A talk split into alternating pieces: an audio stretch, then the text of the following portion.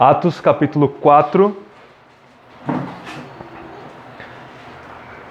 Essa manhã o Senhor falará conosco a partir do verso 32 até o capítulo 5, verso 16. Essa é uma unidade que Lucas coloca para nós.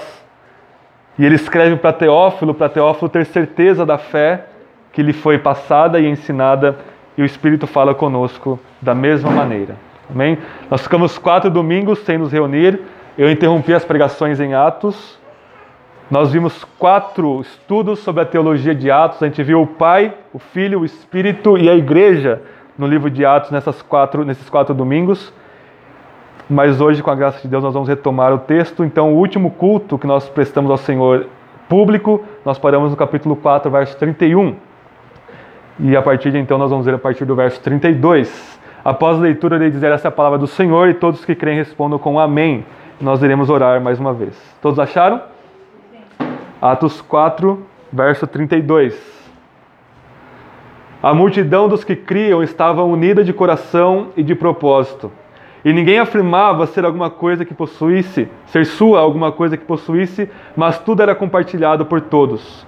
E com grande poder os apóstolos davam testemunho da ressurreição do Senhor Jesus, e em todos havia imensa graça pois não existia nenhum necessitado entre eles, porque todos que possuíam terras ou casas, vendendo-as, traziam o valor do que vendiam e o depositavam ao pé dos apóstolos. E se repartia a qualquer um que tivesse necessidade. Então José, a quem os apóstolos chamavam Barnabé, que significa filho da consolação, levita, natural de Chipre, possuindo um terreno, vendeu-o, trouxe o dinheiro e colocou aos pés dos apóstolos. Mas certo homem chamado Ananias, juntamente com Zafira, sua mulher, vendeu uma propriedade e ficou com uma parte do valor, e sua mulher também sabia disso. Então ele levou a parte restante e colocou-a aos pés dos apóstolos. Então Pedro perguntou: Ananias, por que Satanás encheu o seu coração para que mentisses ao Espírito Santo e ficasses com uma parte do valor do terreno? Enquanto possuías, não era teu? E depois de vendido, o dinheiro não estava em seu poder? Como planejasse isso no seu coração? Não mentisses aos homens, mas a Deus. Ao ouvir essas palavras, Ananias caiu e expirou, e sobreveio grande temor a todos os que souberam disso. Então os mais novos levantaram-se e cobriram-no, e carregaram-no para fora e o sepultaram. Depois de um intervalo de cerca de três horas, chegou também sua mulher, sem saber o que havia acontecido. E Pedro lhe perguntou: Dize-me, vendestes por tal quantia aquele terreno? E ela respondeu: Sim, foi por essa quantia. Então Pedro lhe disse: Por que combinastes colocar à prova o Espírito do Senhor? Os que sepultaram o seu marido estão lá fora, e eles também te levarão. Na mesma hora ela caiu aos seus pés e expirou. Então os mais novos entraram, acharam-na morta, e levando-a para fora, sepultaram-na ao lado do marido. E um grande temor tomou conta de toda a igreja e de todos que ouviram essas coisas. E muitos sinais e feitos extraordinários eram realizados entre o povo por meio dos apóstolos, e eles permaneciam juntos no pórtico de Salomão. E embora o povo admirasse muito, ninguém mais tinha coragem de juntar-se a eles. Cada vez mais congregava-se ao Senhor um grande número de crentes, tanto de homens como de mulheres, ao ponto de os doentes serem levados para as ruas e colocados em leitos e macas, para que quando Pedro passasse, ao menos sua sombra se projetasse sobre alguns deles. E também algumas cidades ah, ao redor ia muita gente para Jerusalém, levando doentes e atormentados por espíritos impuros, e todos eram curados. Essa é a palavra do Senhor. Amém. Amém. Vamos orar mais uma vez, irmãos?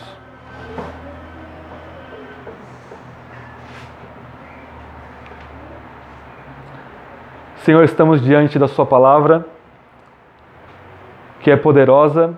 Através da Sua palavra, o Senhor criou o universo e através da Sua palavra, o Senhor criou a nova criação, o Senhor nos recriou, nos regenerou e o Senhor edifica a Sua igreja através dela, Deus. Não são as palavras dos homens, não são as tradições humanas, mas a Sua palavra é suficiente para nós, ó Deus, e ela é poderosa para cumprir o seu propósito. Rogamos neste momento que o Teu Espírito ilumine a nossa mente para que possamos entender a Sua palavra, pois não podemos entendê-la por nós mesmos, não porque ela não seja clara, porque ela é claríssima como as águas, mas porque nós somos pecadores e o pecado nos cega diante da Sua palavra. Que o Teu Espírito também santifique nossas afeições para que possamos amar a Sua palavra acima de tudo e odiar, ó Deus, tudo que ela condena, odiar o pecado que é em nós e que teu Espírito conceda o seu poder a nossas mãos e pés, para que possamos não apenas ouvir a sua palavra, mas praticá-la e vivê-la e encarná-la em nossas vidas. E tudo isso para que o seu nome seja glorificado e para que a sua igreja seja beneficiada em Cristo Jesus. Nós oramos. Amém. E amém. Irmãos, nós estamos vendo em todo o livro de Atos o quão bela e quão poderosa é a unidade da igreja primitiva. Um povo simples, um povo que era chamado de ignorante pelas autoridades judaicas, mas que era absolutamente unidos. Né? E nós temos toda essa questão nos nossos dias de que falsas igrejas e falsas aglomerações religiosas eles tentam imitar o que está aqui no livro de Atos, mas é uma imitação meramente externa. Porque qualquer ajuntamento religioso que está baseado em uma religião apóstata, em uma religião que está separada da fé em Cristo Jesus, eles vão tentar de toda maneira fazer com que o seu povo seja unido. Mas eles só conseguem fazer essa união através de meios externos, através da exterioridade de várias questões como vestimenta, roupas, hábitos, linguajar e todo o nosso contexto do mundo gospel aponta para essa unidade superficial e meramente externa. Os líderes das falsas igrejas vão dizer o seguinte: olha, vocês precisam se vestir da mesma maneira, saiam de dois em dois com o mesmo padrão, ou com a mesma roupa, ou com a mesma maletinha, ou as, as irmãs só podem usar saias, não podem cortar os cabelos, ah, nós podemos apenas falar esse tipo de linguagem, nós não podemos falar um outro tipo de linguagem, nós apenas podemos ouvir determinado tipo de música e outro determinado tipo de música nós não podemos ouvir, e tudo isso cria-se um senso de unidade. Quando você entra nesses lugares, você vê todo mundo lá uniformizado, com a mesma aparência, mas o coração não está unido. A mesma unidade ela é absolutamente falsa e superficial, porque é uma unidade criada pelo ser humano. É muito fácil o ser humano chegar e proibir certas coisas e demandar outras coisas e criar essa, essa aglomeração religiosa, mas não há uma unidade real. E o nosso texto começa falando isso. Atos capítulo 4, verso 32, começa dizendo: A multidão dos que criam estava unida de coração e de propósito. E 600 anos antes disso, um homem chamado Jeremias um profeta em Israel, um profeta ah, na Babilônia, mais ou menos 500 anos antes, antes desse evento aqui em Atos, ele começa a profetizar contra Israel, ele começa a dizer que Israel vai ir para o cativeiro babilônico, que estava no cativeiro babilônico, por causa da sua desobediência a Deus. E no capítulo 32 de Jeremias, nós temos uma promessa belíssima de Deus, uma promessa da nova aliança, e Deus diz exatamente essas palavras. Ele diz: Olha, acontecerá no futuro, nos últimos dias, Jeremias, parafraseando Jeremias, que eu vou fazer com que o meu povo tenha um só coração e um só propósito. E eu não vou cansar de fazer-lhes o bem. E eu vou sentir prazer, eu vou ficar satisfeito em fazer o bem para o meu povo. Ou seja, o meu povo que está espalhado, que está destruído, que está cativeiro dos, dos seus inimigos, eu vou juntá-los de todas as extremidades, mas não vai ser uma, uma junção como eu fiz com Israel no Antigo Testamento, no Antigo Pacto com Moisés, não vai ser uma união étnica, não vai ser uma união meramente por sangue ou meramente por ritos religiosos. Não, Deus vai mais profundo agora, ele vai dizer: Eu vou dar um só coração, isso quer dizer um só propósito para o meu povo. E essa promessa de Jeremias se cumpre aqui em Atos capítulo 4, verso 32, onde Lucas escrevendo, ele faz uma alusão a Jeremias 32. O que isso mostra para nós? Isso mostra que o evangelho é sobre a morte e ressurreição de Jesus, e nessa morte e ressurreição, Cristo cria um novo povo.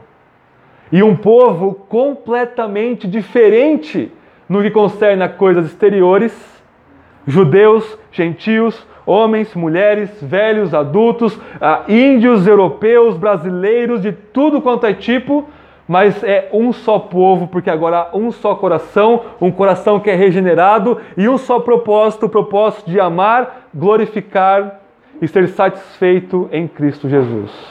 E é essa unidade que mostra que, de forma belíssima, que resplandece a glória de Cristo ah, para todo mundo e para nós. E as falsas religiões, elas são meramente uma paródia do que Deus está fazendo em Cristo na sua igreja. Então nós temos dois exemplos aqui, irmãos, desta igreja que está unida e que na sua prática está passando por questões difíceis aqui. Nós temos por um momento Barnabé, no versículo 36, vocês podem olhar aí. Barnabé é um homem justo, é um dos grandes figuras aqui no livro de Atos, é um grande pregador.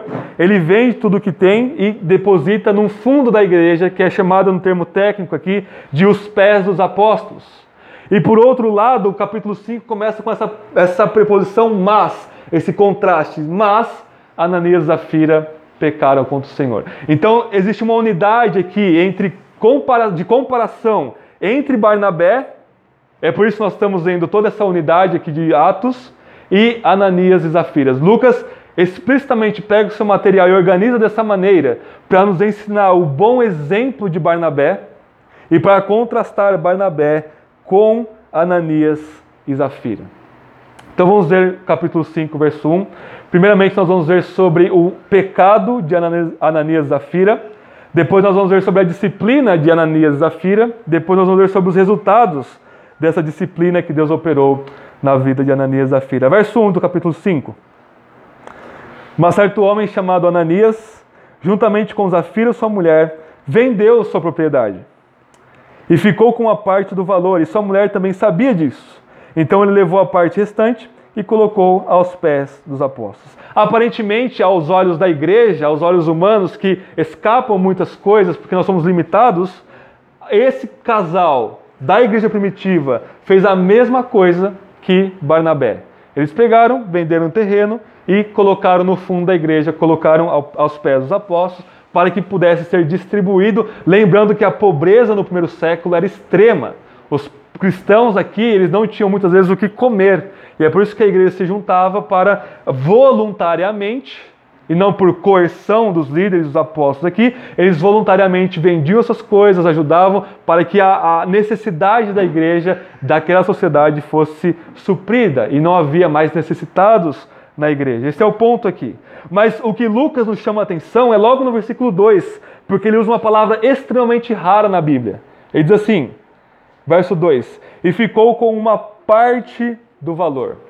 Esse ficar com uma parte, ou dependendo da tradução, reteve uma parte, é a palavra grega nosfidzo, e é uma palavra extremamente rara. Paulo usa ela em Tito 2 para dizer o seguinte: olha, você, nós como cristãos, nós não podemos roubar. Nós não podemos roubar. Então, no uso extremamente raro dessa palavra, ela sempre significa roubar. O que coloca um baita de um ponto de interrogação na nossa cabeça. Ananias e Zafira estão roubando. Aqui. Não é simplesmente reter no sentido de que, ah, eu vou pegar uma parte para mim e dar o resto. Eles estavam roubando essa retenção financeira que eles estão fazendo aqui. E essa palavra só vai aparecer uma outra vez no texto que nós lemos de Josué, capítulo 7, versículo 1. Quando Acã pega aquelas coisas lá da cidade de Jericó, a capa, o ouro, e aquelas outras pertences que ele pega ali, o texto diz que ele roubou. E aquilo era anátema. Quando você rouba algo do Senhor, aquilo se torna uma maldição para você. Então, fica-nos a pergunta: por que, que Lucas descreve esse ato de Ananias e Zafira como roubo, se o que eles tinham era deles mesmos? Né? E o paralelo com Acã aqui é muito impressionante, porque Acã peca Todo Israel sofre e Acã e a sua família toda é apedrejada, eles morrem, mas eles pegam aquilo que não é deles, eles pegam aquilo que ficou nos despojos da guerra. Aqui, de forma muito parecida, Ananias e Zafira pecam, eles morrem, mas eles pegam algo que teoricamente é deles. Mas é roubo porque a partir do momento que eles disseram que eles deram todo o dinheiro para a igreja, constituindo já numa mentira, vendo quando você veja que quando você quer um mandamento, você quebra todos já. Quando eles mentem nesse sentido, eles já estão roubando, porque todo o dinheiro já pertence à igreja, porque eles mesmos voluntariamente deram esse dinheiro para a igreja. Eles deram todo o dinheiro no discurso deles, na, na fala deles para a igreja. Então, reter um valor daquilo que eles já disseram, constitui-se como um roubo. Este é o grande pecado aqui de Ananias e. Eles mentiram, eles roubaram, e tem mais um pecado que nós vamos ver daqui a pouco. Mas vamos ver primeiramente, irmãos, que ah, o próprio Satanás encheu o coração deles. Veja o verso 3 comigo. Então Pedro perguntou: Ananias, por que Satanás encheu o seu coração para que mentisses ao Espírito Santo e ficasses com uma parte do valor do terreno? Então, todo essa, esse trama, todo esse planejamento desse casal estava, na verdade, sendo guiado pelo próprio diabo. E aqui nós não estamos falando de uma possessão demoníaca, ok? E fica muito claro para nós que o Lucas não deixa claro para nós se Ananias e Zafira eram salvos ou não. Porque a partir do momento que você é disciplinado com morte, você pode ser salvo, como Paulo diz em 1 Coríntios, como que pelo fogo. Não está em questão aqui a salvação de Ananias e Zafira. Eles poderiam também não ser salvos. Né, é, Lucas não deixa clara essa questão para nós aqui. Mas o ponto é que Satanás encheu o coração deles. A partir do momento que nós pecamos, isso já é um demo, uma demonstração que nós estamos sendo guiados não pelo Espírito, porque o Espírito nos leva à santidade, mas pelo próprio diabo. Mas não é uma possessão demoníaca aqui. Vejam que todos nós, por mais piedoso que você seja, todos nós estamos sujeitos a agir debaixo da influência do diabo. O próprio líder da igreja que acabou discipliná-los, o apóstolo Pedro, em pessoa, lá nos evangelhos, nós passamos dois anos pregando o evangelho de Lucas, antes de chegar em Atos, nós vimos que Jesus chega num determinado momento e diz: é necessário que o filho do homem, o próprio Cristo, sofra e morra. Pedro chega e diz: Senhor, não permita que tal coisa aconteça com o Senhor. Não permita, o Senhor é poderoso para escapar do Império Romano, e parafraseando Pedro, e para nos libertar do cativeiro romano. O que Jesus fala para Pedro? Arreda Satanás. Né? Afasta-te de mim, Satanás, porque você não pensa nas coisas de Deus, mas nas coisas dos homens. Ou seja, o próprio apóstolo Pedro, que acabara de fazer a confissão mais importante dos evangelhos, Jesus perguntou: Quem os outros dizem que eu sou e quem vocês dizem que eu sou? Pedro disse: Tu és o Messias, o Cristo, o Filho de Deus vivo. E Cristo fala: Bem-aventurado é Barjonas, porque não foi carne e sangue que te revelou, que te revelou isso, mas o próprio Pai que está no céu. Ele acabou de fazer a maior confissão de todas, que Cristo é, que Jesus é o Messias. E então ele deixa Satanás enganá-lo e, e a, planeja um Messias político que não sofra, que não morra, um líder, um herói que vai triunfar e não morrer numa cruz. Então vejam que o próprio apóstolo Pedro havia sido influenciado ao ponto de Jesus chamá-lo de Satanás. Afasta-te de mim, Satanás. Não é que Pedro estava possuído por Satanás, como Judas foi, mas Pedro foi influenciado ali por Satanás. Mas o mais importante aqui, irmãos, talvez para o nosso contexto brasileiro evangélico, é que, ainda que Satanás tenha enchido o coração tanto de Ananias quanto de Zafira, eles eram completamente responsáveis pela sua atitude. Eles eram completamente responsáveis pelaquilo que eles acabaram de fazer. Porque nós temos essa mania no meio gospel hoje em dia de falar que tudo é o diabo para que nós possamos livrar nossas mãos da culpa e da responsabilidade. Aqui o próprio diabo enche o coração deles. Mas Pedro diz: Você mentiu ao Espírito, você pecou, você roubou e reteve, e vocês é que vão morrer, em outras palavras. Ou seja, não há escapatória. Tudo que nós plantamos, nós colhemos. Tudo que nós ah, agimos, todas as nossas obras, boas ou más, a Bíblia nos fala que nós vamos prestar contas diante de Deus. Então, o fato de Satanás ter enchido o coração desse casal não eximiu-os de serem responsáveis e culpados por isso, porque eles mesmos quiseram isso no coração deles, eles mesmos desejaram este pecado e pagaram por isso. Em segundo lugar, ao fazerem isso, ao deixarem o, o Satanás encher o coração deles, eles mentem ao Espírito, ainda no verso 3. Vamos ler novamente o verso 3. Então Pedro perguntou a Ananias: Por que Satanás encheu o teu coração para que mentisseis ao Espírito Santo e ficasses com uma parte do valor do terreno? Enquanto possuías não era teu e depois de vendido o dinheiro não estava em teu poder, como planejasse isso no coração? Não mentistes aos homens, mas a Deus. E aqui nós temos já a divindade do Espírito, porque ele fala, você mentiu ao Espírito, depois ele fala, você mentiu a Deus. Mesma pessoa, o Espírito é divino.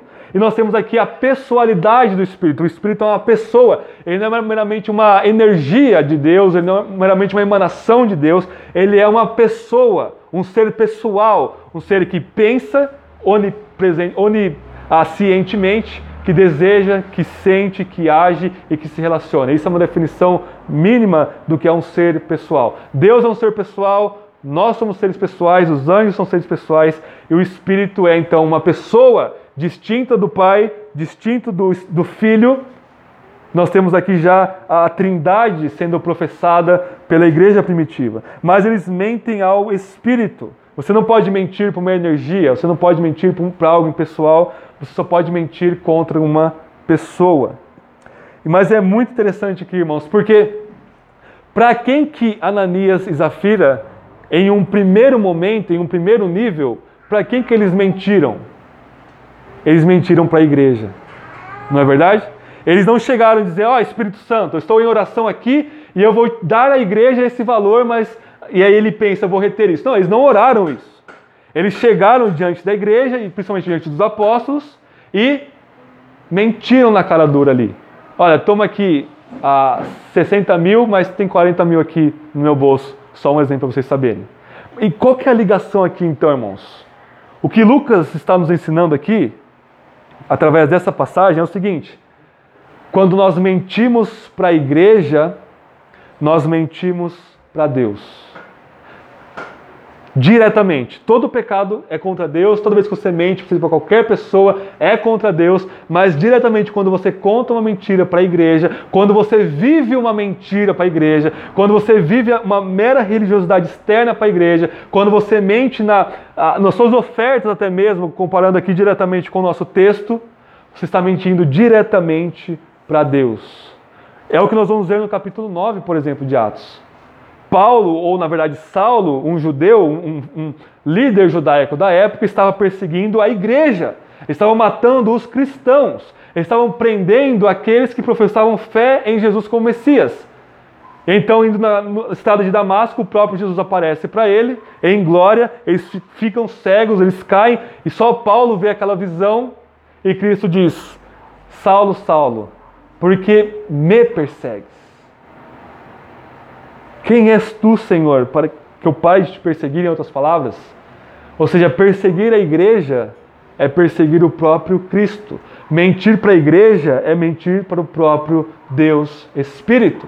Por quê? Porque nós estamos unidos eternamente, inquebravelmente ao nosso Deus triuno. Nós somos os representantes de Cristo na terra. Não é o Papa, como a Igreja Católica Romana diz, são todos os cristãos. Nós estamos unidos, nós somos representantes, Cristo nos representa diante do Pai, nós representamos Cristo diante dos homens. Portanto, nós precisamos pisar em ovos quando nós assumimos coisas na igreja, quando nós agimos na igreja. Porque nós estamos agindo contra ou a favor o próprio Deus e nós vamos colher exatamente aquilo que nós plantarmos. E um terceiro lugar, nesse primeiro ah, momento aqui do pecado de Ananias e Zafira, eles não somente pecaram mentindo e eles não somente pecaram roubando parte do valor, mas o que motivou todos esses pecados, tanto da mentira quanto do roubo, foi o pecado do reconhecimento. Vocês percebem isso? Eles quiseram, quiseram fazer exatamente como Barnabé fez. Eles quiseram ah, se mostrar para a igreja. Eles quiseram mostrar que eles estavam fazendo a mesma coisa que homens piedosos estavam fazendo. Eles queriam aparecer. Eles queriam reconhecimento. Ou, em outras palavras, eles queriam glória para eles mesmos. E não glorificar a Cristo. E este é o pecado primordial. Este é o pecado essencial. Quando a serpente tentou Adão e Eva, o que, que ele disse? vocês serão iguais a Deus. Vocês serão glorificados. Vocês vão aparecer como Deus, em outras palavras. É o mesmo pecado aqui. Eles quiseram se mostrar. E deixe-me dizer algo para vocês: não existe espaço na igreja de Cristo para autopromoção. Muito menos dos líderes, mas também para a igreja, isso se aplica a todos. Não há espaço para glória própria na igreja. O que há na igreja é uma destruição metódica de toda a glória humana. Os apóstolos, principalmente Paulo, nos ensinavam o quê? Considere o seu irmão, o seu próximo, superior a você mesmo. Não considere o que é seu provavelmente seu, mas considere o seu irmão. Ame e amar é servir, e servir é imitar a Cristo, ou seja, você se entregar à cruz e à morte para o bem supremo da pessoa que está ao seu lado, à sua frente. E isso destrói e aniquila qualquer glória de qualquer pessoa que esteja querendo se glorificar. E Ananias e Zafira aqui escorregaram, eles quiseram aparecer no calor do momento e eles foram imediatamente mortos. Então é isso que, em um primeiro momento, essa passagem nos ensina sobre o pecado de Ananias e Zafira.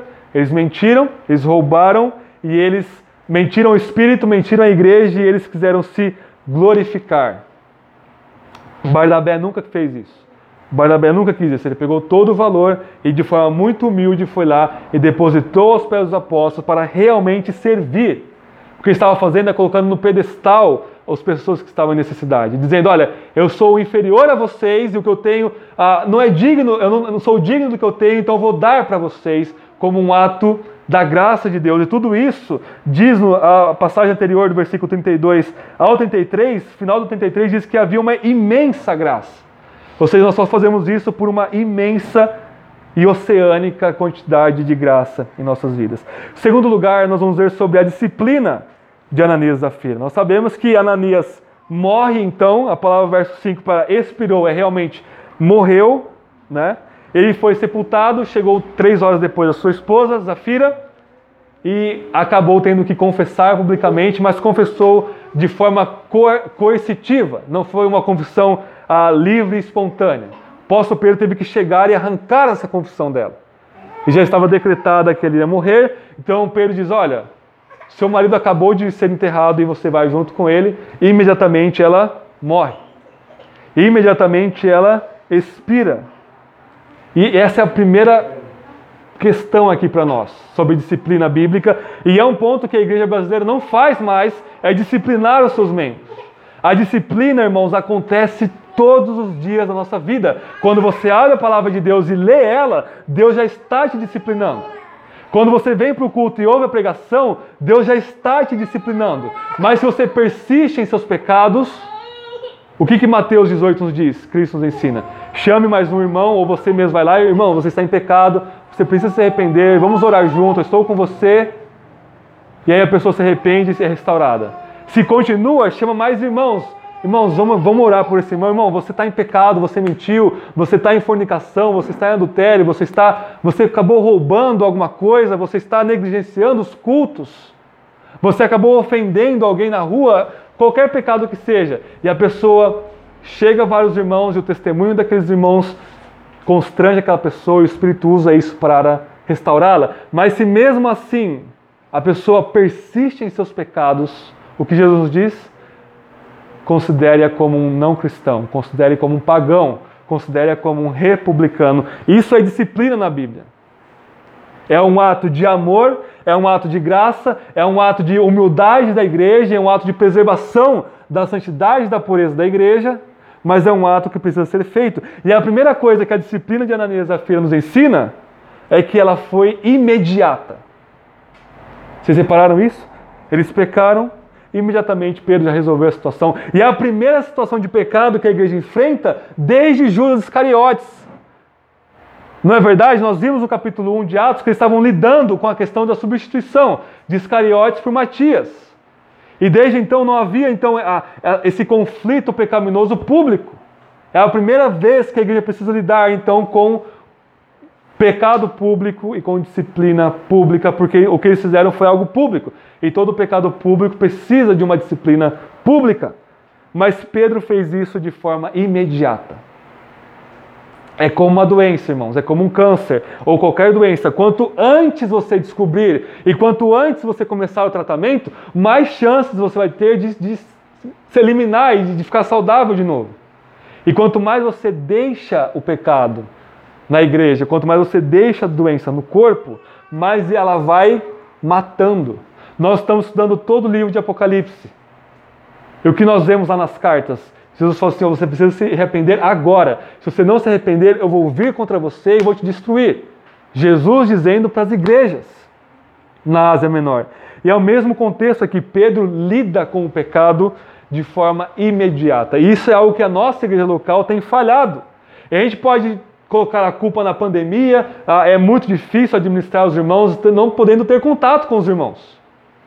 Mas isso é algo que nós precisamos nos arrepender e corrigir. Não só a liderança, mas a disciplina é a responsabilidade de toda a igreja. Nós não podemos tolerar pecados em nosso meio. Não estou dizendo que a igreja vai ser perfeita e impecável.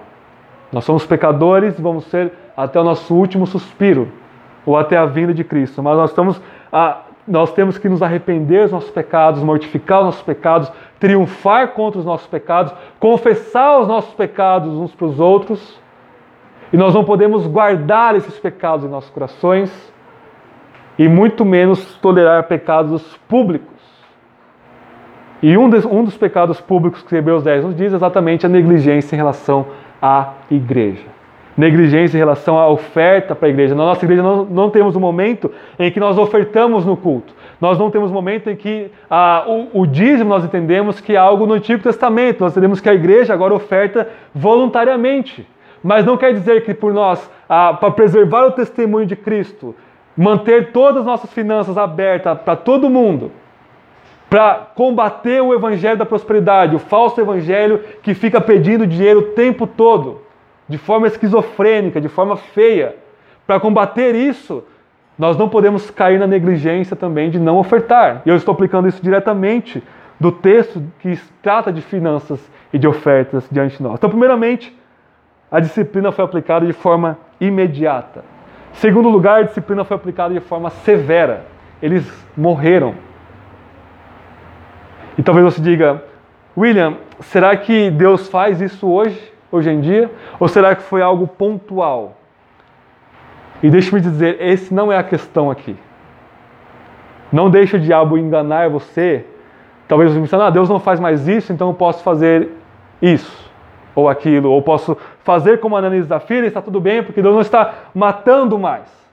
Primeiro, primeiramente, nós não sabemos o que Deus tem feito nesses dois mil anos de milhões e milhões de igrejas em todo o mundo.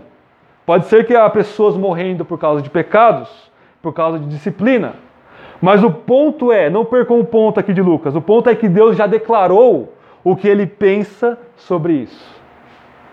E se você conhece a Deus, se você teme a Deus e o ama acima de tudo, você não precisa que Deus repita isso. Ele já fez, ele já disse, ele já demonstrou o quanto ele odeia o pecado, especialmente o pecado contra a igreja isso já deve colocar um temor de seu coração e endireitar as suas veredas e seus pés. Foi aplicado de forma severa. No Antigo Testamento, a disciplina em Israel era a morte, ou era, no mínimo, no mínimo, você ser expulso da comunidade de Israel. Né? Você, ser, você tinha lá a cidade de refúgio, mas às vezes você era até mesmo expulso. Acã foi apedrejado. E aqui especificamente no caso de Ananias e Zafira, eles morreram também. Mas a, o que cumpre agora na igreja do Antigo Testamento é o seguinte: quando alguém é expulso da comunidade de cristãos, expulso da comunidade de fé, é a mesma coisa que morrer. Ou é, na verdade é pior do que morrer. Porque se você é um cristão e Deus ministra uma disciplina de morte física, há esperança, né? Você é um cristão, você é salvo, você só não vai ter as suas recompensas devidas lá. Mas se por um acaso você persiste em seus pecados, a igreja aplica a excomunhão em você, a, a disciplina cirúrgica, e diz: olha, nós não temos condições de afirmar que o seu testemunho como cristão é verdadeiro. Não temos condições de fazer isso, porque você não está vivendo de acordo com essa confissão. E o que Paulo diz lá em 1 Coríntios 5, quando o rapaz lá estava dormindo com a sua madrasta? Entrega-o a Satanás. Para que, com a destruição do seu corpo, ao menos a sua alma possa ser salva. E esse rapaz, segundo os Coríntios, ele é restituído. Ele se arrepende e ele volta à comunhão com a igreja. Então, essa severidade, não pense que por Deus não está mais matando fisicamente, que a disciplina da igreja é menos severa. Quando você chega ao ponto de ser excomungado de uma igreja que é uma igreja ah, saudável, não estou dizendo de igrejas ah, doentes ou igrejas falsas que vão te expulsar caso você comece a estudar a Bíblia e comece a questionar os pastores que eles não estão pregando a Bíblia e você é excomungado. Não, não estou falando disso. Estou falando de igrejas ao redor do mundo que pregam o Evangelho, que pregam a palavra de Deus, chegar ao ponto de não afirmar mais o seu testemunho, era melhor você ter morrido. Você vai desejar ter morrido como cristão do que permanecer em seus pecados fora da igreja. E em terceiro lugar, a disciplina foi familiar. Não foi só Ananias que morreu, Zafira também morreu, porque é paralelo com Josué 7, com Acã toda a família de Acã morreu. Isso nos ensina que quando um membro da família peca, isso é muito provável, 99% das vezes, é a família também já está em pecado. Ou em outras palavras, quando você peca, você não está apenas ah, destruindo a sua alma, você não está apenas corroendo o seu coração, você está trazendo malefícios para a sua família para sua esposa, para o seu marido, para os seus filhos, para os seus pais. E não somente isso, você está trazendo malefício também para a igreja. A igreja toda sofre, é por isso que eles precisavam ser expulsos da igreja aqui. E eles foram no caso da morte, que é por isso que Acã precisava ser apedrejada. E quando Josué 7 começa, no versículo 1, o que nós lemos? Israel pecou contra o Senhor, porque Acã roubou os espólios. Ou seja, nós estamos tão unidos voltando à nossa introdução, né, a igreja está tão unida de coração que quando um peca, toda a igreja sofre. Quando você machuca um dedo que seja, todo o seu corpo sente a dor. E é por isso que o pecado precisa ser lidado imediatamente. E você não vai somente trazer consequências para você, para sua família, para a igreja, mas para toda a sociedade humana. O pecado ele é destrutivo neste nível. O que você faz em segredo não vai ficar em segredo, irmão e irmã. Ele vai ter consequências imediatas para você, para sua família e para a igreja também e para toda a sociedade. Então o que nós aprendemos? A disciplina ela é imediata, ela é severa e ela é familiar. E quais são os resultados dessa disciplina em terceiro e último lugar? São dois resultados muito esperados. Primeiro, a pureza da igreja, a partir do momento que os pecadores são retirados, os pecadores impenitentes que não se arrependem são retirados da igreja, a igreja permanece na pureza. Porque a unidade da igreja é uma unidade na santidade, não é uma unidade do oba-oba que qualquer um pode aqui juntar-se. Não, primeiro vem a pureza da igreja. E depois vem a sua unidade baseada nisso. Então a igreja foi purificada desse, dessa maldade, desses membros. E em segundo lugar, de forma muito esperada para alguns, inesperada para outros, houve um grande temor, tanto na igreja quanto na sociedade como um todo. Vocês conseguem imaginar isso? Verso 12. Ainda o verso 11, capítulo 5 de Atos. E um grande temor tomou conta de toda a igreja e de todos que ouviram essas coisas. Muitos sinais e feitos extraordinários eram realizados entre o povo por meio dos apóstolos. E eles permaneciam juntos no porte de Salomão. E embora o povo os admirasse muito, ninguém mais tinha coragem de juntar-se a eles. É o extremo oposto do que acontece hoje em dia, não é verdade? A igreja se mata, faz de tudo, faz espetáculos, compromete a sua pureza e a sua fé com eventos mundanos para atrair pessoas de tudo quanto é jeito para a igreja, pessoas ah, não comprometidas apenas para ir naquele oba-oba, e você tem aqui a igreja primitiva, uma igreja simples, onde o pessoal não queria fazer parte da igreja com medo. Com medo. E por outro lado, Deus acrescentava todos os que haviam sendo salvos. Deus acrescentava para a igreja. Não é a igreja que fazia de artimanhas humanas para atrair as pessoas para a igreja. Não. Ela permanecia ali pregando a palavra, orando, aplicando a disciplina em quem precisa ser aplicada, batizando, e é o que nós vimos nesses quatro capítulos de Atos, e Deus iria acrescentando, os que iriam sendo salvos, e o povo que não ia acrescentando estava com medo de participar da igreja. Vocês conseguem imaginar isso? Conseguem imaginar uma comunidade de pecadores que ao mesmo tempo são tão santos, tão piedosos, tão cheios da glória de Cristo, que o pessoal fica com medo de entrar ali? É como pisar no Monte Sinai lá, até qualquer um que pisasse seria apedrejado e morto. O pessoal ficou com medo, muito mais é a glória da igreja. As pessoas precisam voltar a ter esse temor da igreja. As pessoas tinham no século passado. Né? As pessoas tinham uma reverência para com os cristãos. Hoje em dia, isso praticamente se perdeu. Praticamente a igreja virou chacota da sociedade e de forma muito justa, porque a igreja afrouxou indefinidamente os seus padrões. Então, a partir do momento que a igreja está pregando o evangelho, vivendo a palavra de Deus, a vontade de Deus, cheia do Espírito, aplicando a disciplina, Deus vai acrescentando quem é para ser acrescentado e vai tirando quem é para ser tirado, e a sociedade começa a admirar e ao mesmo tempo a temer a igreja. É isso que essa passagem de nós está nos ensinando. Ensina sobre o pecado, a disciplina e as consequências disso para toda a sociedade. Eu gostaria de encerrar, irmãos, o sermão de hoje com três aplicações ou três conclusões que são imediatas do texto para nós. Primeiramente, e de forma muito prática isso aqui. Esse texto nos ensina que não é porque um casal entrou em acordo que esse acordo é a vontade de Deus. Eu vou repetir, não é porque você e seu esposo, você e a sua esposa entraram em um comum acordo sobre uma tal decisão, sobre tal coisa, que essa é a vontade de Deus. Ananias e Zafira, a gente está em comum e pleno acordo a gente vai dar essa parte, vai reter isso, porque a gente está precisando disso, alguma coisa assim, a gente vai investir isso, alguma coisa. O que aconteceu com Adão e Eva? Toma aqui, Adão, o fruto. Adão foi lá, ele não foi coagido, ele não foi forçado, ele mesmo consentiu nisso e comeu. Não é porque nós concordamos que nós estamos fazendo a vontade de Deus. Nós vamos ser responsáveis, e principalmente o homem da casa é responsável por, por toda e qualquer atitude e decisão da família. Mas qual que é o antídoto aqui então, irmãos? O antídoto é você, enquanto casal, vocês enquanto casais, consultar irmãos mais maduros e mais ah, fiéis na igreja.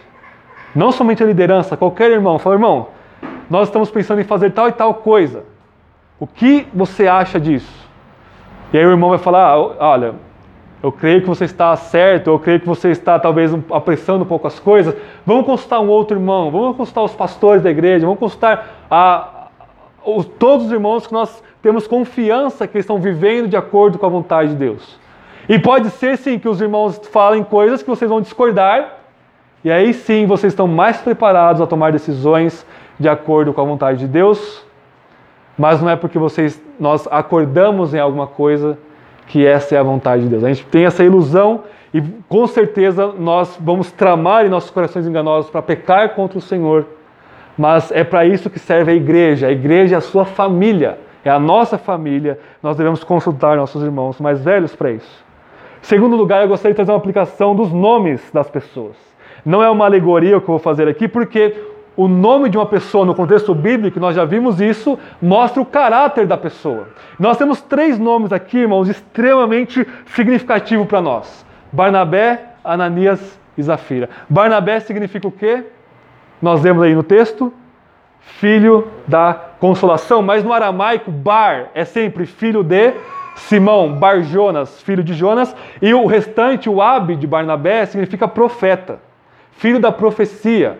O que eles traduziram, Lucas traduziu para nós, para o grego, como paracleses, que é o mesmo termo aplicado ao Espírito. O que é paracleses? Consolação, exortação e encorajamento. Numa mesma palavra. O Espírito é nosso consolador, nosso encorajador e aquele que nos exorta. Ou seja, o nome Barnabé aponta para essa atitude profética de Barnabé, e a profecia nada mais, nada menos é na Bíblia do que isso. É a palavra de Deus que nos encoraja, que nos exorta e ao mesmo tempo nos consola. Porque por mais dura que a palavra de Deus seja para nós, Deus ainda está falando. E isso é imensa graça para nós. Todos nós precisamos então encarnar esse comportamento profético de Barnabé. Não estou dizendo de adivinhações que a Bíblia condena, condena em vários lugares, na verdade, mas estou falando de você viver a palavra de Deus a tal ponto de que as pessoas olhem para a sua vida e veem a palavra de Deus consolando, exortando e encorajando elas a viverem também o que você está vivendo. Então, Barnabé nos ensina a, a sermos filhos da profecia, filhos da palavra de Deus. Mas de forma muito mais inesperada, irmãos, Ananias significa Aná em hebraico é graça. Ananias significa Deus é gracioso. Que nome belíssimo, na verdade. Deus é gracioso. Desde que Ananias começou a entender, quando ele era criancinha, o seu nome sendo chamado, e ele, como um judeu que ele era, ele conhecia, e ele sabia que o seu nome significava Deus é gracioso, toda vez que alguém chamava esse homem, ele lembrava de um dos mais preciosos atributos de Deus, a graça de Deus. Ananias, vem aqui. Ananias, isso, Ananias, aquilo. Deus é gracioso. A vida inteira deste homem foi marcada pela caracterização da graça de Yahvé na vida dele. Mas o que ele fez? Ele presumiu a graça. O que ele fez? Ele debandou da graça de Deus. Talvez por estar acostumado a ouvir tanto a graça de Deus, ele diz: Olha, eu posso fazer isso que Deus vai ser gracioso. Meu nome significa que Deus é gracioso comigo. E nós, em uma igreja reformada que ouvimos sobre a graça de Deus semanalmente, podemos acostumar de forma pecaminosa nossos ouvidos a esse termo e dizer: Não, Deus é gracioso. Né? Deus, Deus me perdoa em Cristo Jesus. Todos os meus pecados estão perdoados em Cristo Jesus.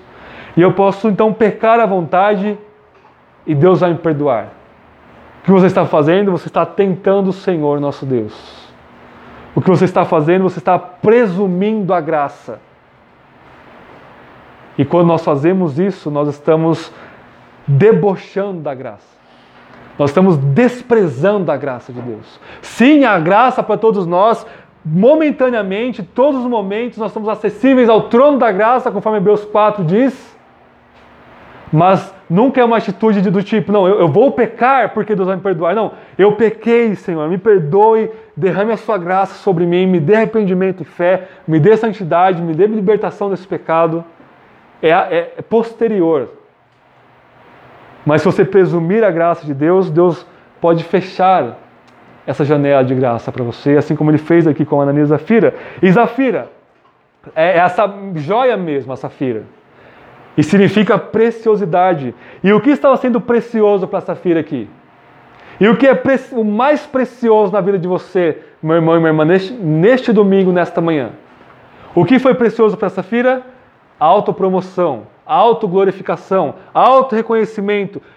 O pecado, a sua autoimagem era a coisa mais preciosa para a vida dessa mulher. Então você precisa tomar uma escolha. Ou Cristo Jesus é a maior preciosidade, a pedra de desafio da sua vida, ou você mesmo, ou qualquer outro pecado, ou qualquer outro ídolo, é essa preciosidade. Escolhendo um caminho de morte, escolhendo o primeiro caminho de vida. É isso que esses nomes estão ensinando para nós. E para encerrarmos, o que essa passagem nos ensina é o seguinte: de forma muito clara. Trate a você mesmo de forma responsável, como alguém que você trataria, alguém que você está cuidando. Isso é muito óbvio para nós no nível teórico, mas não é óbvio no nível prático. Eu não sei porquê, na verdade nós sabemos, é o pecado que habita em nós. Imaginem só, os nossos filhos pequenos, a maioria daqui dos nossos irmãos tem filhos pequenos. Quando eles fazem alguma coisa, quando eles, vamos supor, o nosso filho rouba alguma coisa do mercado, quem é responsável? O pai e a mãe. O seu filho quebrou alguma coisa na padaria, quem vai pagar por isso? O pai e a mãe. O que, que você faz então? Você cuida do seu filho de forma muito zelosa. Não é verdade? Pelo menos, né, idealmente, nós fazemos isso. Ou seja, nós cuidamos dos nossos filhos, ou, ou você é chefe de uma empresa e você está cuidando de um estagiário, qualquer erro que ele cometer, você vai ser responsável por isso. Você trata ali na miúda, você trata ali, a, você observa tudo o que ele faz, porque o que ele vai fazer, você vai ser responsável por isso. E você tem que se tratar dessa maneira, com uma pessoa debaixo dos seus próprios cuidados. E nós não fazemos isso. Nós tomamos cuidado do pecado do nosso irmão, do pecado dos nossos filhos, do pecado dos nossos empregados, se você é um patrão, ou de qualquer que for. Mas quando trata das suas atitudes, das nossas atitudes, a gente pensa que a gente não vai ser responsável por elas. Esse é o ponto, irmãos. Esse é o engano do nosso coração. A gente acha que ah, eu vou fazer algo em segredo aqui, mas eu não vou ser responsabilizado por isso. E nós vamos. Paulo disse que não há nada no oculto em trevas que não vai ser revelado em plena luz. Portanto, se você atingir a criar essa mentalidade de que tudo que você faz, pensa, fala, deseja, sente, você vai ser responsável e você vai prestar conta disso, de fato você vai diante de Deus, você vai viver uma vida completamente diferente. Você vai viver uma vida responsável, ao mesmo tempo que o fundamento disso é a imensa graça de Deus, como o texto nos diz, mas nós precisamos, Ananias e Zafira não se trataram como responsáveis e isso é a essência do pecado em nossas vidas. Esse é o engano, tanto o hálito da serpente em nossos ouvidos, quanto o nosso próprio coração enganoso entrando em acordo com a voz da serpente, dizendo que nós não vamos pecar. O que Deus disse para vocês, se vocês comerem isso, vocês vão morrer? Certamente que vocês não vão morrer. Vocês vão ser iguais a Deus e essa mentira perpetua até hoje. Nós precisamos do Evangelho e da graça de Deus para isso para nós combatermos isso. Amém? Vamos orar ao Senhor. Peço que você tire um breve momento de oração silenciosa, que você venha se confessar diante de Deus, se arrepender dos seus pecados e clamar pela graça de Deus, e nós já vamos orar ao Senhor.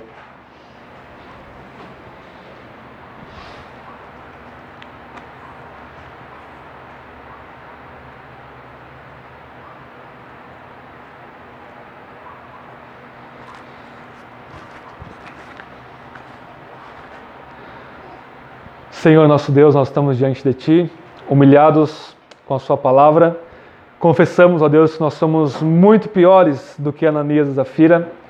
Confessamos que nós merecemos muito mais o Seu julgamento, a morte, porque nós temos pecado muito mais contra o Senhor, ó Deus. Mas o Senhor é infinitamente gracioso para conosco que o Senhor não permita que nós venhamos a presumir essa graça, a desprezar essa graça, a usar essa graça como pretexto para o pecado, como Paulo nos exorta em Romanos 6, mas onde a abundância de pecado, a, sua, a graça superabunda. E como nós vamos pecar, uma vez que nós somos libertados do pecado? Como nós vamos, ó Deus, viver uma vida entregue a rebeldia contra o Senhor, uma vez que nós somos escravos do Senhor. Que essa imensa graça que o Senhor operou aqui na igreja primitiva venha operar em nossos meios, em nossa igreja local, ó Deus, e todas as igrejas que professam o Teu Evangelho. Que nós venhamos, ó Deus, a ser pessoas desprendidas dos bens materiais. Que nós venhamos, ó Deus, a doar-nos a nós mesmos e a nossos recursos, que não são nossos, mas são do Senhor a qual nós somos apenas mordomos, para, Deus, aliviar a necessidade daqueles que estão aflitos, daqueles que estão necessitados, ó Deus. Que o Senhor venha ajudar a nossa igreja a aplicar a disciplina de forma amorosa, mas de forma adequada, de forma imediata, mas sempre com amor, ó Deus, sempre visando resgatar e não perder completamente o pecador. Que o Senhor abençoe a todos nós, que nessa semana nós venhamos aguardar essa palavra, que ela não venha a ser roubada de nossos corações, mas que ela venha a ser frutificada, ó Deus, e que ela venha a efetuar poderosamente em nossas vidas e nos transformar a imagem de Jesus, que nós venhamos a ter um só coração e um só propósito, e que a sua glória venha, ó Deus, a nos transformar em imagem de Cristo. Esse é o nosso desejo. Que o Senhor nos dê arrependimento e fé, ó Deus, todos os dias. Em Cristo Jesus nós oramos. Amém. Amém. Vamos responder essa palavra, irmãos, com mais um cântico. Peço que vocês coloquem em pé. Abram no cântico 135.